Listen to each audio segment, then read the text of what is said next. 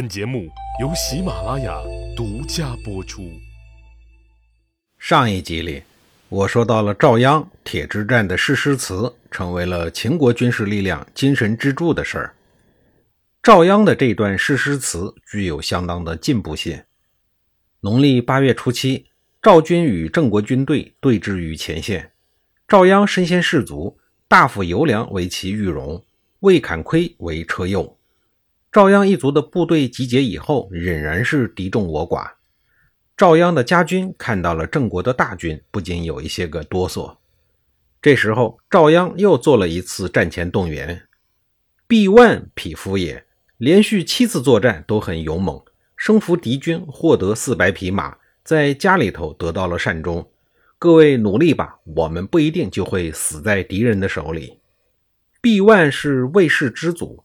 因为战功封于魏城，其后一支为魏氏，位列六卿。赵军敢死队拼了命地向郑国大军冲了过去。赵鞅身先士卒，冲向了敌军阵营，而敌军的攻势也很猛。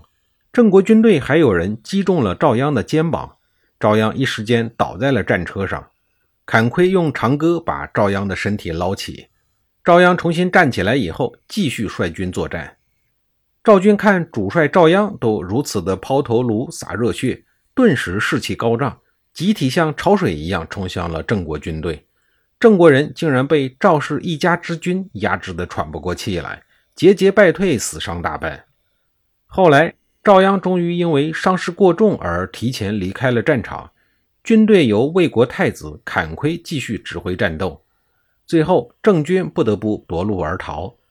于是，铁之战以晋军的以少胜多，打败郑军而结束。赵鞅在此战中获得了辉煌的战果。然而，赵鞅的心腹大患是执政智利，并不是郑国。公元前四九三年，注定是赵鞅的丰收年。这一年入秋，也就是赵鞅刚刚结束了铁之战后不久，晋国正卿智利终于走到了油尽灯枯之时。赵鞅也随即迎来了他一生中最为辉煌、最为灿烂的时刻。这一年的秋天，智利驾鹤而去，赵鞅凭借在军中的崇高地位，以压倒性优势担任了晋国正卿，结束了智氏主内、赵氏主外的政治格局。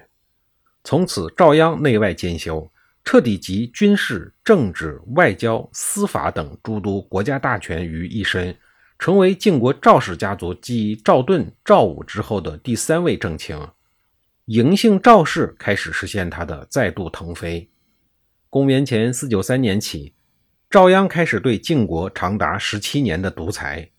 司马迁在《史记·赵氏家》里记载说：“赵民近亲，实专尽权。”赵鞅的执政是晋国世卿制度发展的必然结果。当然也要拜前任智利的生命偏短所赐。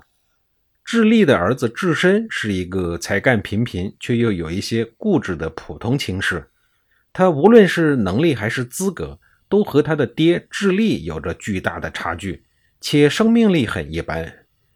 智深的儿子智瑶虽然是一个人物，但眼下还不足以为害，而韩不幸、魏齿注定不会和赵鞅产生太大的摩擦。赵鞅的独裁也就水到渠成了。一向对赵鞅嗤之以鼻的孔子在此时也无奈地说：“赵鞅已经得志了。”赵鞅上台后的第一件事就是要重组内阁，也就是组建一个权力完全属于他一个人控制的高效率内阁。他需要将智利时代甚至更早时代留下的诸多弊政逐一的割除。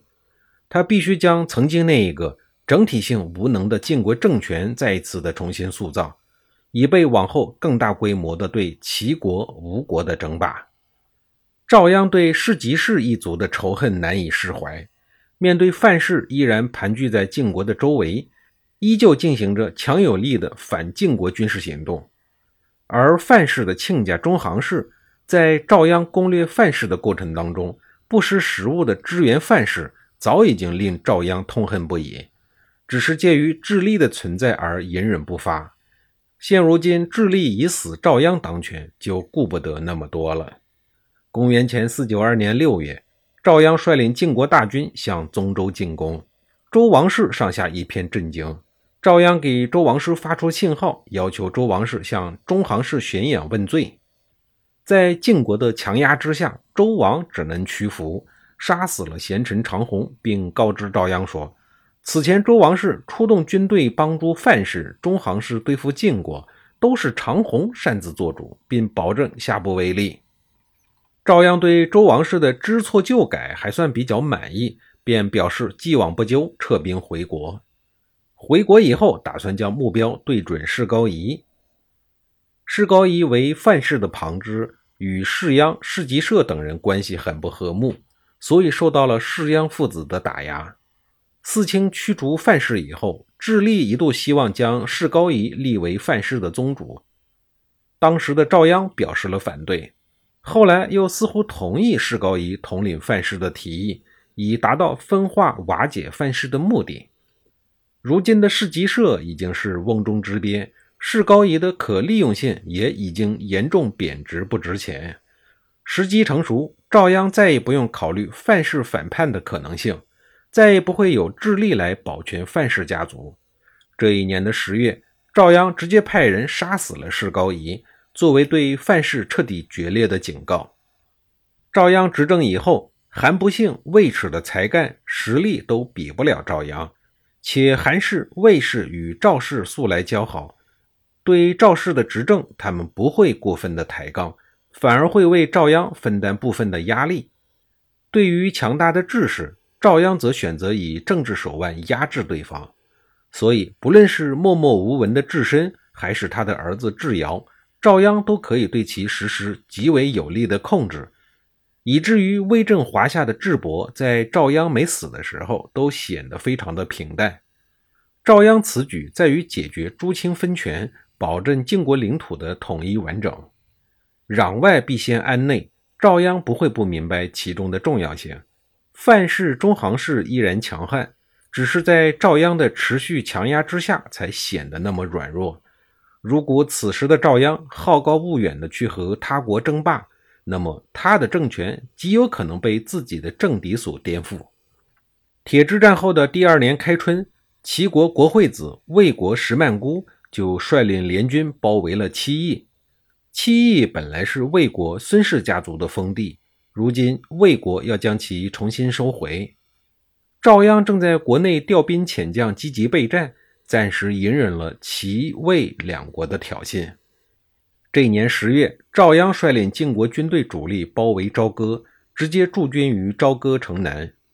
荀偃预料到朝歌城已经守不住了，便假意攻打外城，让他的部下从北门进入，然后自己突围，逃到了邯郸寻求保护。邯郸赵季对落难而来的荀偃敞开了怀抱，而市集社依然在朝歌城坚守。面对坚守的市集社，赵鞅对朝歌的攻打一天比一天猛烈，朝歌城危在旦夕。下一集里，我继续给您讲述朝歌城的命运。